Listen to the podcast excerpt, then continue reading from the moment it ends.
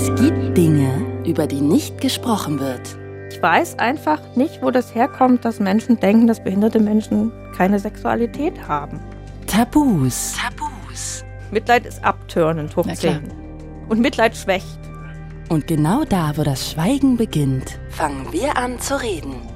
Sexualbegleitung, da geht es wirklich darum, ich versuche die Menschen zu empowern. It's Fritz. It's Fritz. Tabulos. Sprechen, worüber man nicht spricht. Mit Claudia Kamit. Herzlich willkommen hier bei Tabulos und ich freue mich sehr, dass ihr heute dabei seid. Das Tabuthema, um das es heute geht, hatte ich bis dato gar nicht auf dem Schirm und zwar treffe ich mich gleich mit einer Sexualassistentin. Sie heißt Deva und sie bietet in Anführungsstrichen, so schreibt sie selber, sinnliche Erlebnisse für Menschen mit geistigen, körperlichen, psychischen oder seelischen Behinderungen, Menschen mit großer Schüchternheit oder Menschen in hohem Alter und schwerer Krankheit an. Sprich, Deva ist eine Prostituierte. Sie wohnt in München und wir werden uns deshalb nicht gleich sehen können. Wir werden sozusagen über Leitungen zueinander geschaltet. Ich will gleich von ihr wissen, wer genau ihre Dienste in Anspruch nimmt, also ob sie vielleicht so mal ein paar Geschichten erzählen kann. Ich würde gerne wissen, wie sie dazu gekommen ist, sich darauf zu spezialisieren. Und natürlich möchte ich auch allgemein wissen, was sie für Erlebnisse gemacht hat. Hey Deva, ich danke dir, dass du dir Zeit genommen hast. Schön, dass du da bist. Hallo. Sag mal, lass uns doch vorweg mal ein paar Begrifflichkeiten klären. Also was genau ist eine Sexualassistentin? Sexualassistentin oder Sexualbegleiterin? Oh Gott, ja, genau deshalb, genau deshalb frage ich. Also vielleicht fangen wir uns an, durch die einzelnen Begriffe durchzuarbeiten. Also fangen wir an mit Sexualassistentin. Ich kann es mal erklären, was es für mich ist. Also die Sexualbegleiterin ist jemand, der andere Menschen in die Sexualität begleitet. Deswegen Begleiterin. Das heißt, äh, man kann verschiedene Stationen von Sexualität mit ihr erleben. Und meistens sind es Menschen, die noch gar nicht so viel Erfahrung haben. Also die gar nicht so richtig wissen, was ist meine Sexualität. Oder ich sag mal, das kann sein von blöder Kindheit bei psychischen Sachen, bei Behinderung von Heimunterbringung und eh alles irgendwie komisch und Murks. Oder die Eltern nehmen einen nicht ernst, weil, weil man eine Behinderung hat äh, als Mann oder als Frau. Also dass einfach wenig äh, Erfahrungen da sind. Und dann können sie Step-by-Step-Erfahrungen mit mir machen. Und das meinst du dann auch mit, was ist überhaupt meine Sexualität? Oder was? Was Ja, bedeutet das genau? Was, was bedeutet das genau? Also wie, also es es ist halt wirklich so ein Step-by-Step-Weg, wo, wo verschiedene Aspekte der Sexualität gelebt werden können. Ne? Aber habe ich immer noch nicht so richtig gerafft. Was heißt denn, was ist meine, Ex was ist meine Sexualität überhaupt? Also was meinst du damit? Ja, Menschen haben verschiedene sexuelle Vorlieben und Ach so, du weißt sozusagen, kommen die zu dir und die wissen gar nicht, ob sie vielleicht auf Bondage stehen oder auf Blümchensex oder so. auf Knie, auf weiß der Geier was. Ja. Ah, okay, okay. Also Gerade bei Menschen mit geistigen Einschränkungen weiß man nie so genau, was das eigentlich ist. Mhm. Ja? Okay. Also weil, weil sie ganz anders funktionieren, sozusagen. Dieses, dieses Bild, was wir von Sexualität haben, ist natürlich auch ein Stück weit geprägt von Medien und so weiter und Mhm. so fort. Und gerade bei Menschen mit geistigen Einschränkungen, entweder sie sind ganz irgendwo anders, in einer ganz eigenen Welt, dann ist es auch manchmal was ganz Eigenes, was sie haben.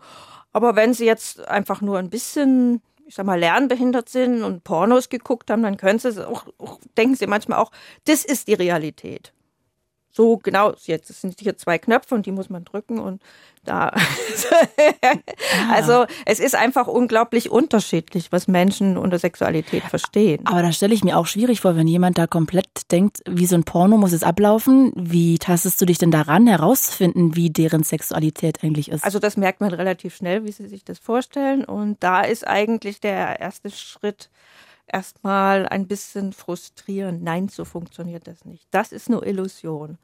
Das ist dann wirklich so ein, ich sag mal, das ist auch was, was die Sexualbegleitung ausmacht. Es begleitet halt in die reale Sexualität und nicht in die Vorstellung. Ne? Und das ist ein guter Weg, wenn man am Anfang erstmal frustriert wird? Äh, Es ist nicht schön, aber ansonsten so funktioniert's halt meistens nicht äh, mit der Freundin. Ne? Und dann kommt noch dazu, was auch ganz wichtig ist, viele Menschen, gerade mit geistigen Einschränkungen, denen wird ja gar keine Sexualität zugetraut. In den Einrichtungen wird überhaupt nicht über Sexualität geredet, dann gucken sie halt heimlich das Zeug. Zumindest habe ich sehr viel darüber gehört. Ich weiß es jetzt nicht genau. Das ist auch unterschiedlich in den Heimen und es ist auch unterschiedlich, wie sehr über Sexualität aufgeklärt wird. Ja, aber äh, oftmals ist das überhaupt kein Thema. Also dein Gefühl ist auf jeden Fall, dass sehr viele Menschen mit Behinderung noch nicht so richtig wissen, worauf sie einfach stehen, weil das in Heimen jetzt noch nicht oft so ein Thema ist und deshalb sie gar nicht sich damit auseinandergesetzt haben bisher. Nicht wirklich, sagen wir mal so. Aber das ist ja, sind ja auch nicht alle in Heimen. Also Ja, ja. Das, ist, das ist ein, das ist unglaublich vielfältig. Ich frage mich nur, wenn jemand jetzt, wie du sagst, noch gar keine Erfahrung mit Sex hatte, wie kannst du denn dann so schnell rauskriegen, ob der auf Sex, wie du gerade sagst, auf Knien steht oder hauen Das kriegt oder man relativ schnell mit, wenn sie die ganze Zeit am Knie rumfummeln. Ah, Oder Socken, du sollst unbedingt Socken anziehen oder weiß ich nicht. am, Also, was sagt dir das denn, wenn jemand an deinem Knie rumfummelt? Mm, Ich meine, es gibt eine nonverbale Kommunikation und da sind behinderte Menschen meistens ziemlich gut darin, also gerade geistig behinderte Menschen. Die sagen eigentlich, zeigen eigentlich, was sie wollen. Aber ich wüsste jetzt gar nicht, selbst wenn ein Typ mit mir ganz normal jetzt hier im Bett liegen würde, mein Freund, und der würde mir am Knie rumfummeln, ich wüsste nicht, was er mir sagen will. Naja, wenn er immer wieder das Knie zu sich hinzieht und äh, ja, an sein Geschlechtsteil zieht, dann irgendwann Ich komme mir gerade total dämlich vor, aber was macht man denn mit dem Knie am Geschlechtsteil? ich, ich muss sagen, das ist mir jetzt ein bisschen, Okay, okay. das gehört zu meinen Gästen. Das Okay, ist, äh, gut, ich bin fühle mich nur gerade, als ob ich da überhaupt keine Ahnung von habe. Okay, aber das akzeptiere ich natürlich total. Ich äh, werde das dann im Anschluss googeln.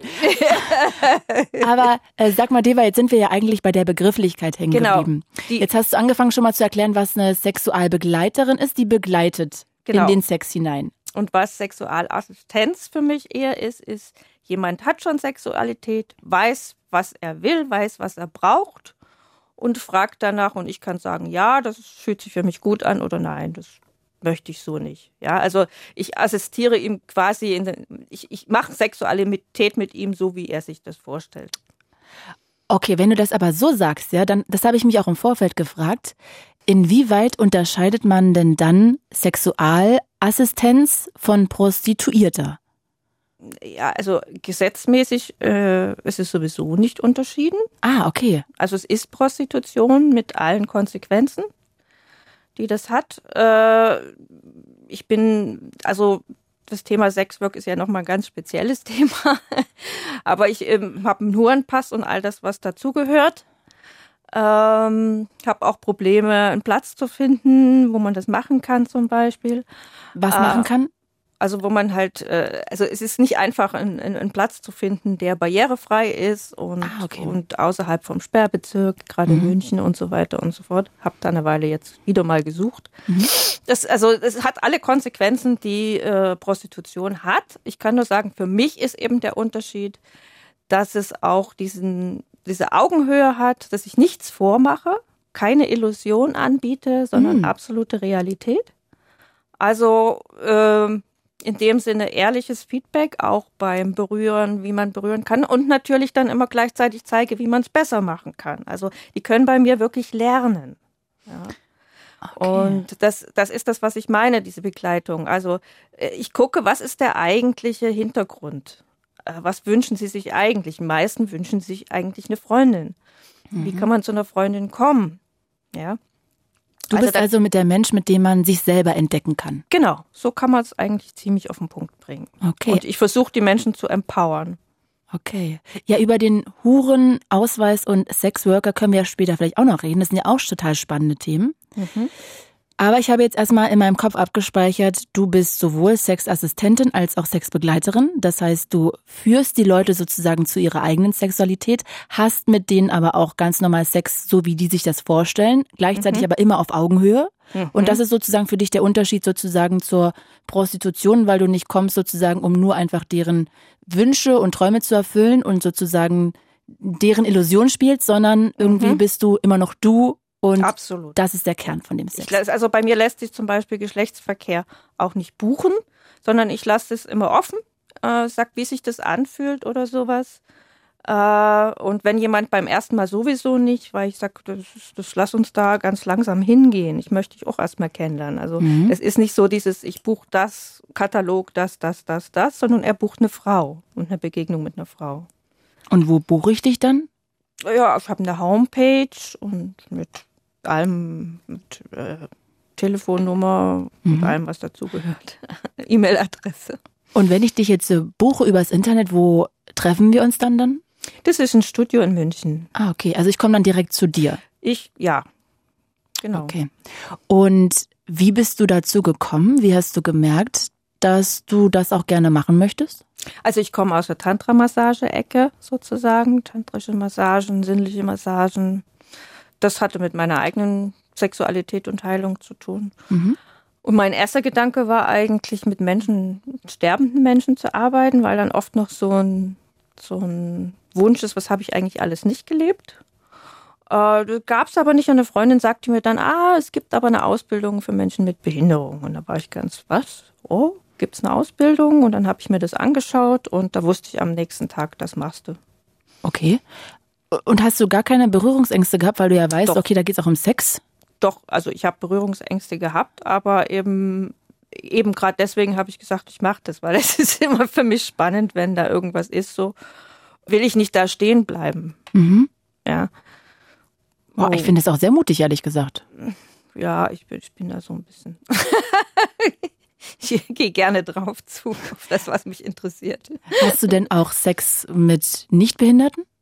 Ja, aber eben eigentlich nur in diesem Kontext von, ich will mich selber kennenlernen besser oder in diesem Kontext von Step by Step in den, also noch keine Sexualität gelebt und Okay, also jemand, der ganz, ganz so schüchtern ist, irgendwie noch nie eine Genau. Freundin hatte und jetzt auch irgendwie sich selber mal entdecken möchte, den Punkt endlich mal durchziehen. genau. Und Und da habe ich auch sehr viele Nichtbehinderte, also so, ich sag mal so Ab- Absolute Beginners nennt Mhm. sich das. Wie alt sind die dann so?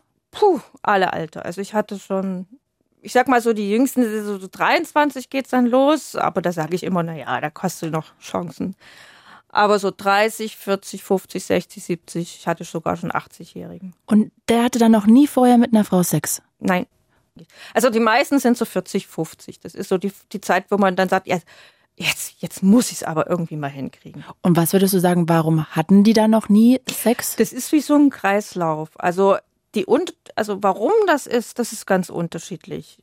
Bei vielen sind es auch äh, noch andere psychische Themen, also Kindheitsgeschichten, Selbstwertthemen, eigentlich irgendwie ein bisschen tot oder abgeschnitten von sich selbst oder Depressionen oder ja Angstzustände, so gewisse Störungen und äh, oder viel gemobbt worden in der Schule und dadurch eben nie das Selbstbewusstsein, da einfach mal ranzugehen. Und was dann einfach passiert, ist dieser Kreislauf, wenn sie dann älter sind, und das ist ja so peinlich, selbst wenn dann mal die Chance besteht, Ah, Okay, sie dann weg. blocken die lieber ab. Da rennen die weg. Das, ist, das, da ist, also ist alles so peinlich, wenn das jemand rauskriegt, dass sie noch nie. Versteht man auch irgendwie, ne? Wenn du jetzt Ja, ja. irgendwie mit Mitte 40 eine Frau kennenlernst und dann musst du dir erstmal sagen, dass du noch Jungfrau bist. Genau. Ja, kann ich nachvollziehen. Und haben die denn auch so ein Schamgefühl, wenn sie dich dann treffen? Für manche brauchen etliche Anläufe, ja. Also die kommen dann drei, viermal, bevor überhaupt was passiert. Nee, nee, also ich meine, die trauen, die schreiben Ach so. zwei, dreimal oder, oder Mhm. sagen, ich habe jetzt echt, ich habe jetzt ein halbes Jahr gekämpft, um die Mail abzuschicken oder sowas, ja. Und wenn die dann da sind, ist aber Ist easy. meistens ganz gut. Also die, ich bin auch sehr humorvoll, versuche die Sache ein bisschen aufzulockern und wenn ich merke, dass richtig Ängste da sind, dann habe ich auch ein paar psychologische Tools, dass, Hm. dass äh, ich sag mal, da Entspannung reinkommt und dass wir Stück für Stück. Naja, als Tantra-Masseurin bist du da ja wahrscheinlich da auch gut vorbereitet, ne? Das Genau. ist ja wahrscheinlich immer ein sehr guter Start.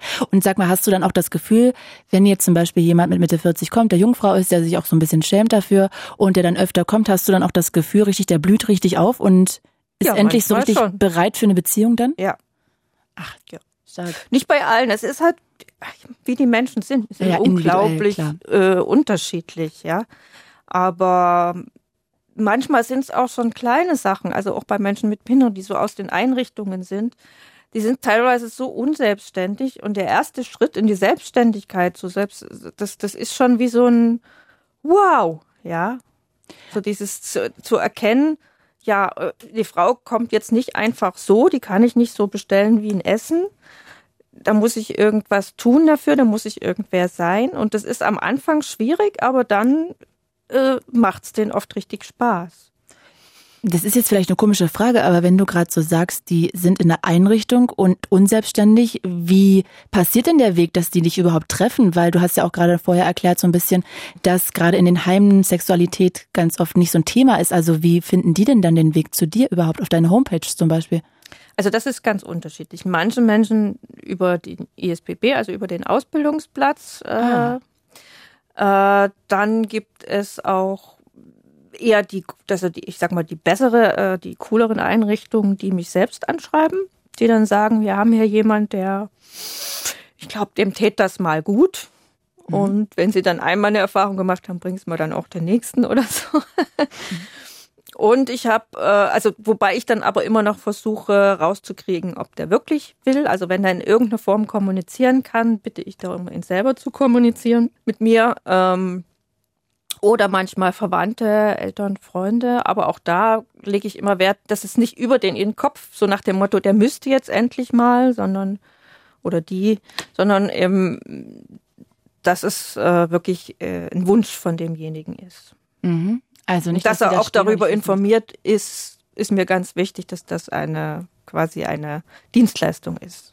Ah, okay, verstehe. Das, mhm, okay, ja. Und wer, das erklärst du ihm dann am Ende wahrscheinlich auch nochmal wenn es geht am Telefon. Manchmal ist es gar nicht so einfach. Manchmal erklären es auch die Leute. Es ist immer eine Frage, wie, wie viel auch jemand kommunizieren kann oder kann, ich sag mal so, manche können kommunizieren, aber nur wenige können es verstehen. Mhm. Ja.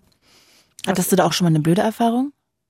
In, inwieweit? Also jetzt? Ja, dass du irgendwie das Gefühl hattest, so das ist nicht angekommen und dass du dann nochmal was richtig klarstellen musstest oder so? Oder ist es eigentlich immer, dass du dich auch dabei generell immer entspannen kannst, weil das eigentlich immer sehr auch irgendwie schön ist? Also wenn sie da sind, ist es eigentlich immer schön. Aber es gibt äh, oft Probleme im Vorfeld. Also gerade bei Menschen ein bisschen, ich sag mal, nicht ganz eingeschränkt sind, aber so ein bisschen lernbehindert sind und das mit dem Sozialen nicht so ganz verstehen, dass ich jetzt nicht eine Freundin bin mit diese äh, jeden Tag fünfmal anchatten können. Ja? Okay. Also mhm. Also das ist ganz, ganz oft ein Thema, wo ich dann wirklich auch sagen muss, wenn du jetzt noch einmal mir schreibst, ohne dass es um den Termin geht, dann muss ich dich blockieren und dann klappt es meistens. Mhm, okay. Also es ist so, für die, da ist plötzlich jemand und dann möchten sie das alles mitteilen, aber das ist natürlich für mich nicht möglich. Mhm. Ja, ich kann nicht mit jedem schreiben. Natürlich. Und, und sag mal, geht es da eigentlich vorrangig um sexuelle Penetration oder geht es mehr auch oft um Kuscheln, um Streicheln, körperliche Nähe?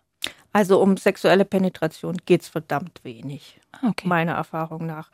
Ähm, es geht in erster Linie um wirklich um Berührung, um Kuscheln, um gehalten werden, gestreichelt, schon um zu kommen. Bei Männern ganz, ganz stark um zu kommen. Aber es muss nicht immer mit dem Geschlechtsakt sein. Also viele können auch gar nicht so, weil ich sag mal, viele Tabletten machen auch Probleme mit der Erektion. Ich sag mal so, klar, für manche äh, ist es ganz, ganz wichtig, bis zu diesem Akt zu gehen. Eben da, gerade wenn dieses Thema so, so stark ist, Jungfrau zu sein und eigentlich nicht behindert zu sein, ganz normal zu wirken und trotzdem ist es irgendwo, dann auf jeden Fall. Ja, aber so bei vielen behinderten Menschen ist es gar nicht so dieses Thema, sondern überhaupt Wärme, Körperkontakt, Nähe, jemanden haben, ja, und auch mal zu erregt, also Orgasmus zu bekommen. Weil viele können sich selbst nicht machen. Sie können sich selbst keinen runterholen, sozusagen. Aus motorischen Gründen? Aus rein motorischen Gründen, ja. Okay. Also es gibt doch welche, die brauchen. Das ist dann für mich mal wieder diese mehr diese Sexualassistenz sozusagen. Die haben halt ähm, selber nicht die Möglichkeit, äh, aus motorischen Gründen und denn gerade wenn sie noch jung sind, steht der Saft immer bis hier, sagen sie hier so oben da. Oberkante, ich platz gleich und ich kann mich nicht mehr konzentrieren, kannst du mal wieder vorbeikommen. Aha. Wie fühlt sich das für dich an, wenn die das sagen? Ist völlig okay, das okay. ist halt Das Gehört ist dazu. Körperchemie. Okay. Männliche Körperchemie. Und sag mal, jetzt kann ich natürlich auch falsch liegen, ja? Also natürlich ist, wenn man miteinander schläft, etwas sehr, sehr Intimes. Ich finde aber eigentlich, dass wenn man so kuschelt, Händchen hält, zusammen rumliegt, sich streichelt, dass das eigentlich was noch viel, viel Intimeres ist. Ist dir das nicht manchmal einfach auch schon zu intim? Mm, nö, also es ist ja, ich, ich lasse mich in dem Moment wirklich auf denjenigen ein. Mhm. Also es ist wie so für mich so ein Abenteuer, der Mensch. Okay, also das fällt dir da nicht schwer, sich dem Fremden dann da auf Nee. diese Weise hinzugeben. nee, gar so. nicht, im Gegenteil. Also ich mag das total, auch dann zu halten oder Halt zu geben oder mm, das Einzige, was ich nicht für mich nicht so mag, ist Küssen. Das liegt aber daran, dass ich eh ähm, nicht der Knutscher bin vom Typ her. Mhm. Und wenn küssen, dann mag ich das ganz, ganz fast schon energetisch und das kriegen die meisten eh nicht hin. Also, Aber ich muss auch sagen, wenn du jetzt sagst, dass du viel mit den vielleicht auch Nähe teilst, Streicheln, Körperlichkeiten, kann ich auch verstehen, natürlich, wenn die jetzt sechsmal bei dir waren und sechsmal irgendwie mit dir gekuschelt haben, dass sich dann auch so eine Nähe aufbaut. mhm. Bist du da auch vielleicht mit manchen auf eine gewisse andere Art verbunden? Ich will es nicht Freundschaft nennen, aber Mm, doch, das gibt's schon auch.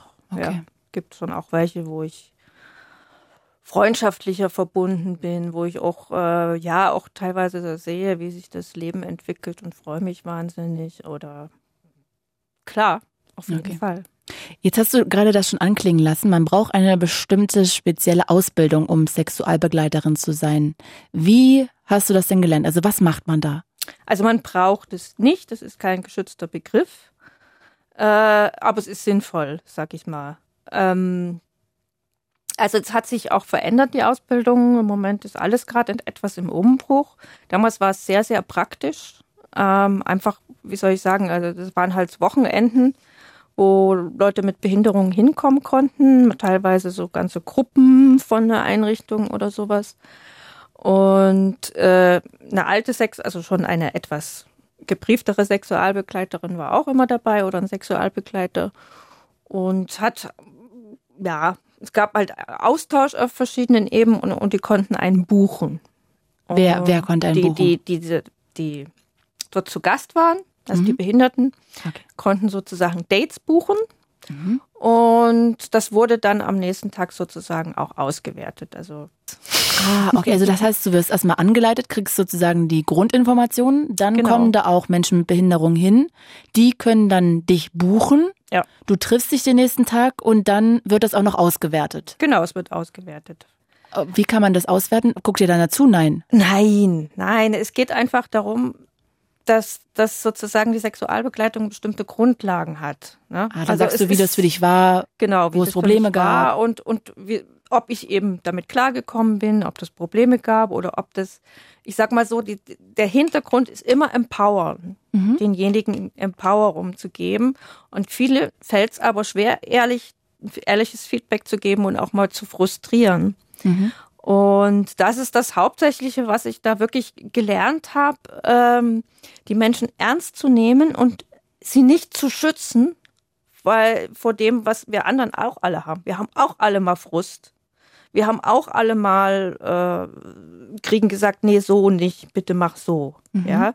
Und äh, ein, ein ganz großes Thema ist bei Menschen mit Behinderung, dass sie irgendwie dann immer wie in so einem Kokon leben und geschützt werden. Und deswegen können sie sich nicht so entwickeln wie viele andere, weil sie nicht den normalen Entwicklungsweg durchmachen. Okay. Sie sind in Sonderschulen außerhalb und dann gehen sie in, in, in Einrichtungen. Sie haben nicht dieses, diesen, ich sag mal, das ist immer irgendwo ein bisschen geschützt, Wie so ein rohes Ei werden wie die so ein rohes Ei, ja. Okay. Und äh, Sexualbegleitung, da geht's wirklich um darum, äh, dass sie verstehen müssen, wenn sie eine Partnerschaft wollen, ist es schon wichtig, eine Persönlichkeit zu entwickeln und eine Persönlichkeit zu entwickeln, weil ansonsten es kommt niemand und, und hat Mitleid und macht dann mit dir Sex. Mitleid ist abturnend, hoch Na klar. 10. Ja, es gibt nichts, was und Mitleid schwächt. Ja. Und äh, ich sag, ich sag mal so, die, die, das, was, was die Arbeit ist, ist, ist Sexualität in Verbindung mit dieser Empowerung. Denjenigen ernst zu nehmen und dem die Möglichkeit zu geben, eine Persönlichkeit zu entwickeln. Hast du denn das erste Mal mit einem, mit einem Menschen mit Behinderung Sex gehabt während dieses Workshops? Ja. Und wie war das? Also war das doch nochmal irgendwie auch geprägt von etwas Speziellem, Besonderen? Hast du das irgendwie in Erinnerung, dass es nochmal so anders war? Oder war das? Ja, die ersten sind immer ganz, ganz spannend und ja, einer der ersten war auch einer, den ich erstmal frustrieren musste. Das war schon ein bisschen schwierig. Mhm. Eben weil er da so gedacht hat, ich bin so ein Radio. Zwei Knöpfchen hier und ein Knöpfchen da. Und äh, da sozusagen zu sagen, stopp, stopp, stopp, so funktioniert das nicht. Das war schwierig für mich, weil ich immer noch dieses, dieses im Hinterkopf, ja, aber muss doch auch ein, der muss doch auch eine schöne Session haben. Mhm. Ah, okay, verstehe. Und äh, aber das Spannende ist, nur durch diese Grenze kriegen die das oft überhaupt mit, dass der andere ein anderes Bedürfnis hat. Und es ist auch in Ordnung, wenn meine Session nicht toll ist. Ja. Also es ist anders, wie wir, wie wir uns das eben oft bei der Prostitution vorstellen. Jetzt gehe ich dahin, jetzt kriege ich das, was ich will. So. Sondern sie müssen erst in der Lage zu sehen, ich habe hier eine Person, ich habe hier eine Frau. Das mhm. ist nicht irgendwie meine Betreuerin die das macht, was ich sage oder die sozusagen nicht das macht. Also wie soll ich auch immer sagen, ja. Und sag mal, war es am Anfang aber gar nicht so, dass du rausgegangen bist und dachtest so, boah, ist ja komplett anders und auch ganz schön viel Verantwortung. So, also die Verantwortung habe ich in der Tantra-Massage auch schon ein Stück okay. weit genommen. Also äh, die habe ich da auch gesehen. Ist es eigentlich teuer? Du musst jetzt auch gar keine Preise sagen, wenn du möchtest, aber ist das teuer oder kann man sich das auch einfach leisten dann? Also ich sag mal, Sexualbegleiter nehmen doch sehr unterschiedliche Preise deutschlandweit, habe ich festgestellt. Manche denke ich, pff, 150 oder so finde ich jetzt sehr viel. Die Stunde. Ja, also bei mir, ich versuche es auf 90 zu halten. Äh, mit, also wenn ich, ich, ich mache sozusagen, ich habe ja auch Sessions mit äh, nicht behinderten Menschen und mhm. ich mache halt so, ich gucke halt wirklich Sozialpreis, derjenige hat kein Einkommen oder nur Werkstattgeld und ähm, dann halt 90 Euro und sonst mein normaler Preis für Massagen. Okay. Plus Fahrtkosten allerdings. Ne? Und ich versuche es da zu halten. Es gelingt mir aber eben, weil ich nicht nur wegen Sexualbegleitungen rumfahre, sondern weil ich eben auch noch viele nichtbehinderte Menschen habe. Du bist ja jetzt, hast du erzählt, nicht nur Sexualbegleiterin, sondern auch machst auch Tantra-Massagen, mhm. Escort-Dame, bist Expertin sogar für Bondage, habe ich ja, gelesen. Ganz gibt es großer da, Fan. Gibt es da irgendwelche Dinge, die anders sind als Sexualassistenz? Also natürlich ist jeder Gast individuell anders, aber bereitest du dich manchmal vielleicht sogar dann auch anders vor auf jemanden, mhm. wenn du weißt, dass der vielleicht eine Behinderung hat? Eigentlich nicht. Also ich meine, klar, es, es gibt gewisse Sachen, die muss man vorbereiten. Das heißt, Sprich, wenn ich wohin gehe, wie finde ich denjenigen auf? Ist er schon ausgezogen? Ist er schon im Bett? Wie stark ist die Behinderung? Was kann ich noch machen? Ich muss mich halt im Vorfeld, oder was kann er noch machen? Ne? Ich muss mich halt im Vorfeld ein bisschen informieren oder damit auseinandersetzen, was ich jetzt bei Menschen ohne Behinderung nicht habe.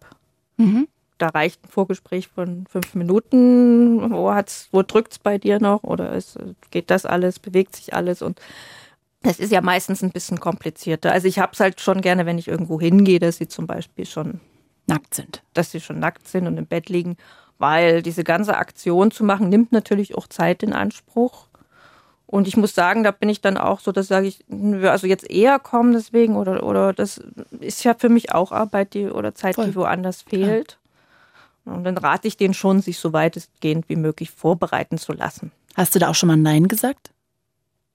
Nein, dass ich es nicht mache? Ja. Nö, dann habe ich es halt gemacht. Nee, ich meine nein, dass du mit demjenigen nicht schlafen willst oder keine Sexualpraktiken durchführen. Ja, aber eher im Vorfeld. Und woran lag das dann? Weil die dir nicht sympathisch waren? Es hat irgendwas mit Wahrnehmung und Respekt zu tun. Mhm. Eigentlich immer. Also wenn, wenn jemand nicht in, in der Lage ist, den anderen so richtig wahrzunehmen, dann sage ich auch schon manchmal, nee, das passt nicht. Sag mal, warum würdest du denn sagen, ist Sexualbegleitung so wichtig? Wegen dieses Empowerment-Gedankens? Aus verschiedensten Gründen. Also leider ist es ja oft doch noch so, dass viele Menschen mit Behinderung wenig andere Chancen haben. Dann natürlich aus der Empowerung sowieso. Äh, Ja, also äh, das ist eigentlich eine Frage, die solltest Behinderte selber fragen. ja, ist jetzt gerade schwierig, deshalb frage ich es nicht. Ich kann jetzt nur von meinen Gästen, die halt zu mir kommen, sagen, die fühlen sich da meistens ganz gut damit. Mhm. Und es gibt auch einige, die das schaffen, dann in eine Beziehung zu bekommen. Natürlich nicht alles, kommt auch immer auf die Stärke der Behinderung an und, und, und.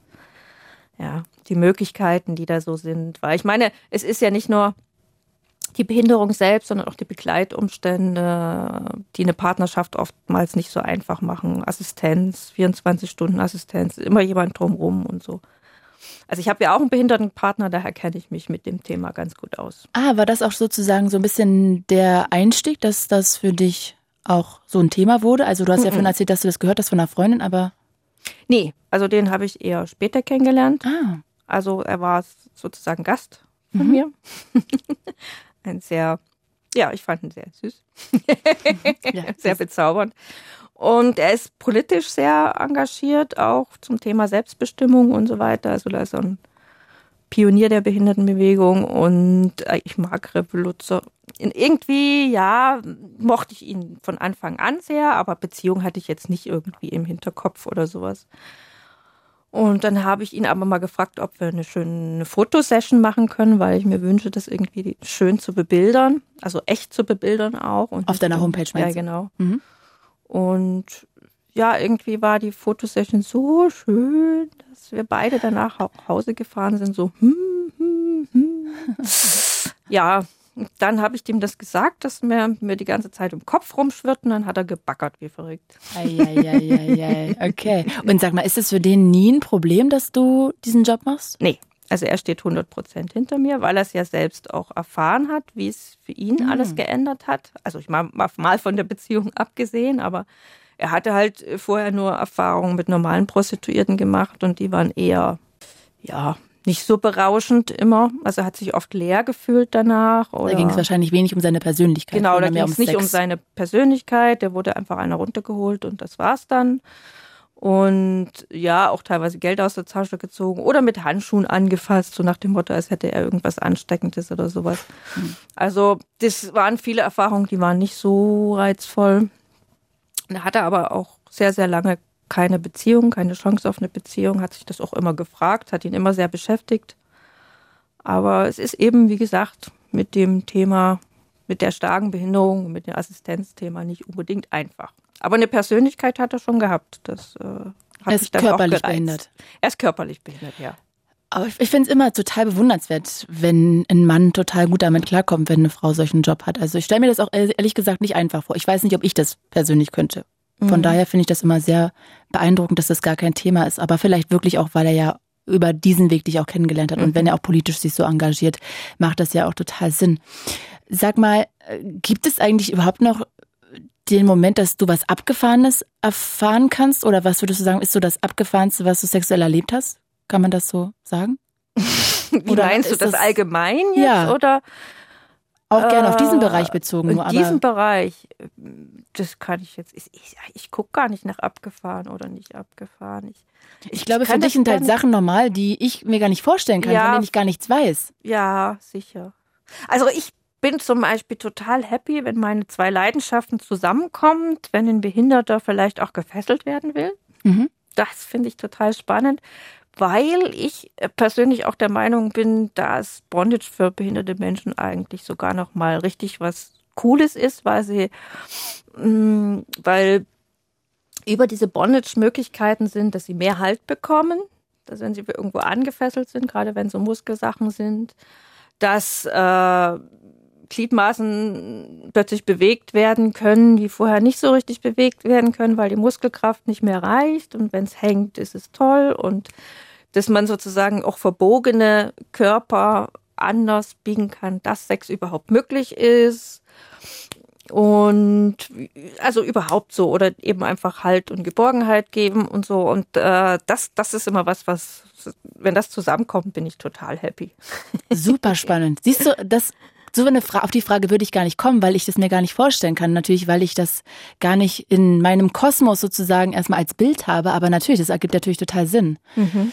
Okay, also das heißt, das ist Bondage ist deine sexuelle Vorliebe und dann kannst ja. du das kombinieren quasi genau. dadurch. Also ist meine persönliche sexuelle Vorliebe auch unter anderem natürlich auch, auch geht auch normaler Sex. Das ist jetzt nicht so. ja, ja, Aber ich mag halt sehr die Seile und diese Verbindung und dieses ja ausgeliefert sein oder diese diese diese Geborgenheit, das kompakt geschnürt werden oder sowas. Das gibt mir sehr viel.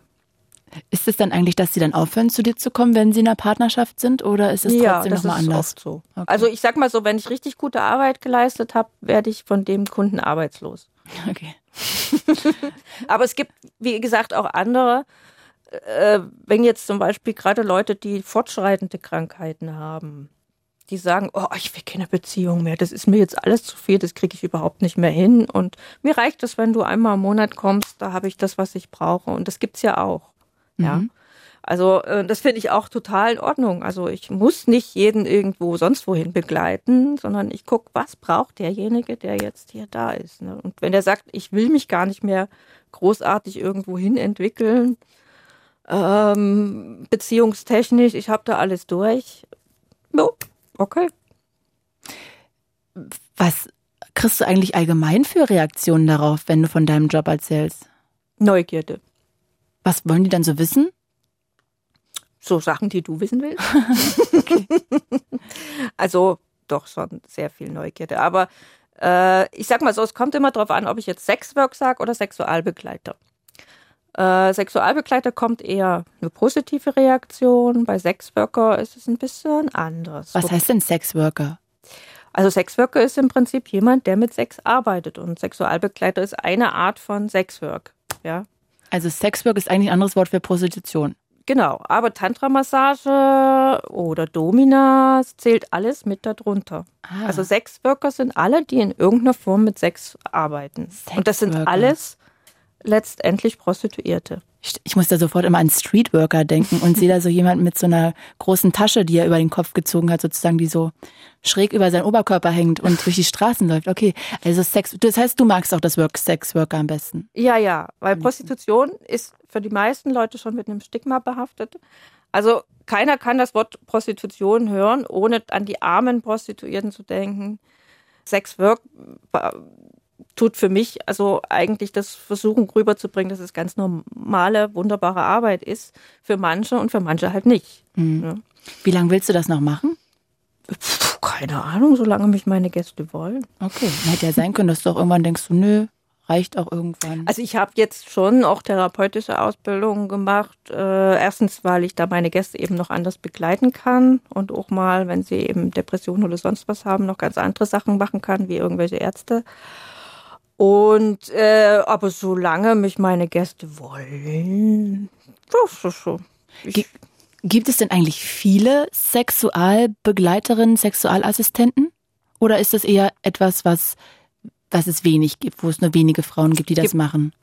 Wenige Frauen. Also ich, ich musste eigentlich mal wieder neu schätzen. Meine Zeit lang habe ich 40 gedacht, aber ich glaube, es sind so 80 oder sowas in ganz Deutschland. Ja, ist aber wenig. Ja, ist nicht viel. Und vor allen Dingen bin ich in Bayern bis Nürnberg sozusagen fast alleine. Also es gibt noch eine Frau, die das macht, aber nicht so aufwendig wie ich jetzt. Ähm, mhm. Direkt so. Und ja, also da unten ist sozusagen totale tote Hose. Nordrhein-Westfalen sieht es ganz gut aus. Berlin sind zwei oder so. Also es ist, ich habe sozusagen die Liste mhm. auf meiner Homepage, wo Sexual, also quasi äh, behinderte Menschen Sexualbegleiter oder sowas finden können. Also ich habe versucht sozusagen so ein Netzwerk zu machen und zwar nicht nur die mit Ausbildungen da reinzusetzen. Es gibt ja auch verschiedene Ausbildungen. Äh, sondern auch Frauen, also einfach Prostituierte, die sagen, ich habe Bock auf Menschen mit Behinderung, ich bin da neugierig, ich bin dafür offen. Mhm weil ich möchte, es geht um Selbstbestimmung und jeder kann selbst bestimmen, möchte ich zu einer ausgebildeten Behind äh, Behinderten, sag ich schon, zu einer ausgebildeten Sexualbegleiterin gehen oder ist mir einfach eine Prostituierte recht, die sagt, äh, bei mir ist barrierefrei, ist alles gut, kannst zu mir kommen, ja. Ein Riesenunterschied wahrscheinlich dann, ne? wie gerade auch dein Mann ja irgendwie festgestellt hat. Ja, wobei ich muss sagen, die, die, die bei mir da draufstehen, da ist der Unterschied nicht so groß. Die haben halt vielleicht nicht die Ausbildung gemacht, aber das sind alles sowas von tolle Frauen, sonst würde ich sie nicht draufschreiben. Das kann ich nachvollziehen. Also ich finde auch total, ehrlich gesagt, beeindruckend. Ich hätte gar nicht gedacht, mit was für einer Leidenschaft und auch was für einem ja, von der politischen Haltung irgendwie oder sozialkritischen Haltung du da irgendwie so dahinter stehst. Also das finde ich auch irgendwie überraschend, wenn also ich das sagen ich bin darf. So, sogar sehr politisch veranlagt, sozusagen veranlagt. Also weil ähm, ich bin auch im Berufsverband der Sexworker, ähm, Best nennt er sich. Und äh, weil wir schon von vor längerer Zeit gesehen haben, wir haben uns gegründet, äh, vor längerer Zeit gesehen haben, dass äh, das Thema Sex Sexwork wieder zurückgeht, das Ganze sozusagen wieder in Richtung Stigmatisierung stärker wird. Mhm. Äh, das neue Prostituiertenschutzgesetz, was 2017 in Kraft getreten ist, ist das ein einziger Blödsinn. Also der wird von, von ganz vielen Leuten auch sehr kritisch gesehen. Warum, es, darf ich das fragen? Es gibt eigentlich keinen einzigen Vorteil für uns. Also, Und was sind Nachteile?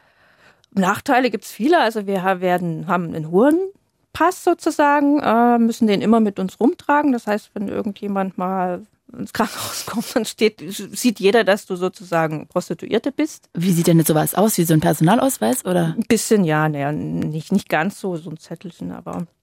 Und da steht wirklich drauf Hurenpass? Nein, steht Ach nicht so, drauf. Gott sei Dank. So. okay. Also wir müssen uns registrieren lassen. Äh, wir müssen eine Gesundheitsdingsbums über uns ergehen lassen. Das, die Registrierung muss auch äh, regelmäßig wiederholt werden.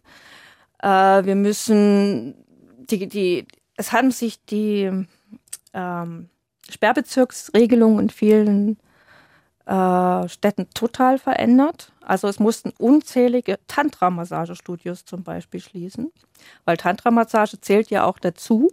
Und da wird auch kein Unterschied gemacht, obwohl das Heilarbeit ist im, im okay. großen Sinne. Also, oder, oder also sehr aktiv in, in unserem Berufsverband sind auch Dominas. Das liegt wahrscheinlich auch an der Art, dass sie einfach dominant sind und die Sachen in die Hand nehmen das Heft in die Hand nehmen, aber ähm, für die bedeutet das das Gleiche. Manche Dominas lassen sich nicht mal anfassen, manche haben gerne Sex mit den Leuten, aber sie sind Dominas, sie können das selbst bestimmen. Mhm. Also da, da hat da, eine Domina braucht in dem Sinne äh, keinen Schutz, weil die Männer sind hingebungsvoll, sie wollen unterwürfig, sozusagen ja, unterwürfig, sie wollen sich erziehen lassen. Mhm. Und äh, wenn man das alles einrechnet in dieses, also dieses Prostituiertenschutzgesetz sollte angeblich zu unserem Schutz sein. Aber es, wir haben keinen Schutz davon. Es gibt nichts, was uns schützt. Äh, und was würde euch denn schützen? Uns ernst zu nehmen.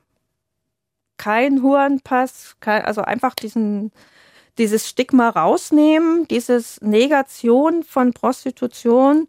Es gibt ein sehr schönes Buch von Undine de Revier, mein Hurenmanifest. Und da, da ist das eigentlich alles sehr, sehr gut beschrieben, wie mit dem ganzen Thema gearbeitet wird. Also es wird eigentlich wieder eine Negation der Sexarbeit geschaffen. Aber ist nicht eigentlich ganz gut, dass Menschen, die in diesem, oder Frauen, Männer, die in diesem Bereich arbeiten, auch irgendwie verpflichtet sind, sich immer wieder checken, checken zu lassen, ob sie gesund sind? Das ist doch eigentlich was Positives. Für, zumindest für die Gäste, die da kommen.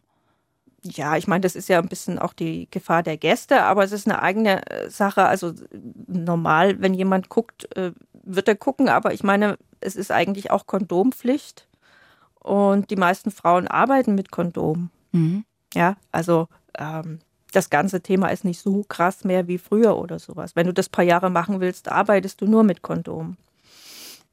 Und äh, ich sag mal so, was, was anderes ist, wenn Leute in, zum Beispiel in die Bordells gehen und mit den Frauen sprechen würden und da so auf einer wirklich interessierten Ebene. Aber das findet nicht statt. Da kommt zwar, also in München kommt auch regelmäßig die Polizei und äh, die Sitte und guckt, aber das ist so unangenehm, und die fragen immer nach dem Ausweis, obwohl sie einen schon 20.000 Mal gesehen haben und so. Das ist nicht, das ist kein Miteinander. Das ist kein wirkliches Interesse. Das ist, und dementsprechend werden natürlich die Hohen auch der Polizei nicht sagen, selbst wenn irgendwas unstimmig ist. Mhm. Ja. Also der Punkt ist, ein Vertrauensverhältnis aufzubauen, dann kann auch was passieren. Aber einfach ein Gesetz über Frauen zu stülpen, die alle sagen, nee, das ist nicht gut, das Gesetz, weil und weil und weil und weil. Und es gibt ganz viele Leute, die auch Gesundheitsämter, die sich eigentlich weigern wollten, die sagen, ich, das ist völliger Blödsinn, wir müssen hier was machen, was, was wir gar nicht wollen. Also es wurde einfach ganz vielen Menschen übergestülpt, ohne dass mit uns gesprochen wurde. Also beziehungsweise das, was mit uns gesprochen wurde, wurde einfach überhaupt nicht ernst genommen. Und das heißt, dir ist es vor allem auch wichtig, dich da so politisch zu engagieren, weil das so eine Ungerechtigkeit für dich ja, na, nicht nur Ungerechtigkeit, sondern also, weil es einfach Arbeitsplätze gefährdet, weil es Heilungsplätze gefährdet, also diese unzähligen Tantra-Massagestudios, die da gefährdet sind, die schließen mussten oder vielleicht schließen müssen. Das ist für mich, also Tantra-Arbeit ist für mich Herzensarbeit. Ja. Und ich sehe ja auch, dass gesellschaftlich das Thema Sexualität wieder vertreten wird. Es gibt auf der einen Seite sozusagen diese Werbungssexualität, die uns fast erschlägt, wo wir aber mit perfekten Körpern permanent äh, erschlagen werden oder sowas. Mhm. Ähm, es wird viel über Sexualität gesprochen, aber nicht über die wirkliche Sexualität, nicht über die Sexualität, die, die äh, Otto Normalverbraucher und Frau im Bett haben. Also das ist diese, diese natürliche Form von Sexualität da wird gar nicht viel drüber gemacht. Also das du meinst, nach alle wie haben vor so, eine, so, so, eine Vorstellung von Hochglanzsex und wie genau. Pornos sozusagen sind. Genau. Aber eigentlich hat das wenig ganz oft mit der Realität zu tun. Genau. Und es gibt auch ein unglaubliches Thema von Leistungsdruck in der Sexualität. Also das merke ich an meinen Gästen auch. Männern und Frauen wahrscheinlich, aber. Ja. Ne? Hm, aber die Frage ist, was könnte da helfen? Ne? Also vielleicht noch ein paar Pornos, die Frauen drehen, das ist mal auch mal ein Gibt's anderer auch. Blickwinkel. Ja, ich weiß, aber vielleicht noch mehr, stärker. Ja, ich hoffe auch, dass es noch mehr Frauen. Es gibt ja ganz tolle Pornos. Jetzt heißt ja dieser Podcast hier Tabulos und natürlich ist Sexualassistenz, Sexualbegleitung ein Tabuthema. Was denkst du denn, warum das immer noch so ein Tabuthema ist? Wenn ich das wüsste. also ehrlich gesagt, ich kriege die Frage hier öfters mal gestellt. Ich weiß es nicht. Ich kann es nicht nachvollziehen.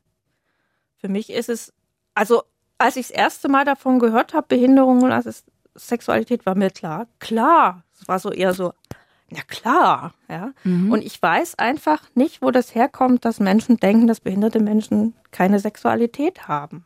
Weil sie anders sind, weil sie, aber das sind ja, ich meine, der Körper funkt, funktioniert genauso, das sind dieselben Bedürfnisse, dieselben Hormone, sage ich auch mal grob gesagt. Auch, das ist halt auch bei Menschen mit geistigen Einschränkungen so, auch wenn sozusagen vielleicht das geistige Fassungsvermögen das eines vier, fünf, sechsjährigen Kindes ist oder sowas. Der Körper ist der eines Mannes oder der einer Frau. Mhm. Das ist natürlich ein bisschen paradox, ja. Aber das muss man halt sehen. Die haben die gleichen Hormone. Hat sich eigentlich schon mal jemand von dir abgewendet, als er erfahren hat, welchen Job du hast? Hm, nee, da habe ich Glück. Also sowohl familiär als auch so im normalen Leben sind die meisten Menschen eigentlich sehr interessiert. Aber ich tue mich natürlich auch in dem Feld tummeln, wo viele Menschen mit Tantra oder mit Körperarbeit oder mit äh, Psychologie zu tun haben. Das mhm. ist einfach mein Freundschaftsfeld, mein ja. Dein Umfeld, in dem ja, mein, du dich quasi mein bewegst. Mein Umfeld, ne? in dem ich mich bewege, ist irgendwo so schon eingestimmt. Also ich finde das super interessant, sich heute mit dir zu unterhalten, Deva. Ich danke dir sehr. Gibt es noch irgendwas, was von dir irgendwie, was du noch wichtig findest anzusprechen? Ja, ich finde, äh, was ich mir auch immer sehr wünsche, äh, dass behinderte Menschen zu Wort kommen an dem ganzen Thema und nicht nur Sexualbegleiter. Das ist immer so, viele fragen dann gleich nach Sexualbegleitern. Und ich finde es cool, wenn behinderte Menschen selber über das Thema sprechen. Mhm. Ja, hast du eigentlich total recht. Gebe ich dir absolut 100 Prozent recht. Ja. Ich werde das machen. Ich nehme das als Auftrag mit. Cool. Und also auf jeden Fall. Nee, du hast ja total recht. Deva, ich danke dir sehr, dass du dir diese Zeit genommen hast. Wirklich, das war super interessant. Ich hätte gar nicht gedacht, dass wir auch so politische Sachen mit reinnehmen, dass du auch so erzählst, dass dir das auch wirklich ein Anliegen ist, auch einfach, wenn wir auf Empowerment gehen. Also ich fand es sehr super interessant. Von daher tausend Dank, dass du da so offen drüber geredet Gerne. hast. Hab einen schönen Tag. Und ja, ich hoffe, wir auch. quatschen bald nochmal. Oh, gerne.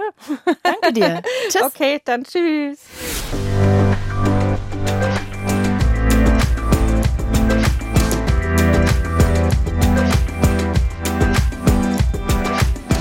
Das war natürlich die persönliche Story von Deva. Vielleicht habt ihr in diesem Rahmen auch schon Erfahrung gemacht oder womöglich habt ihr auch zu anderen Tabuthemen Ideen. Dann schreibt sehr gerne eine Mail an podcast.fritz.de. Und wenn euch dieser Podcast hier gefällt, gefallen hat, dann empfehlt ihn doch mal weiter an alle, die ihr kennt, Freunde, Familie, Arbeitskollegen, damit wir noch eine zweite Staffel aufnehmen können. Denn das war die zehnte und aktuell auch letzte Folge erstmal von Tabulos. Danke an der Stelle fürs Zuhören, für für die Mails und auch an alle, die ich treffen durfte für die Interviews. Ich bin Claudia Kamit und das war Tabulos. Tabulos. Sprechen, worüber man nicht spricht. Mit Claudia Kamit. Redaktion Helene Schreiner, Kim Neubauer und Daniel Hirsch. Sounddesign Kevin Kastens. Fritz ist eine Produktion des RBB.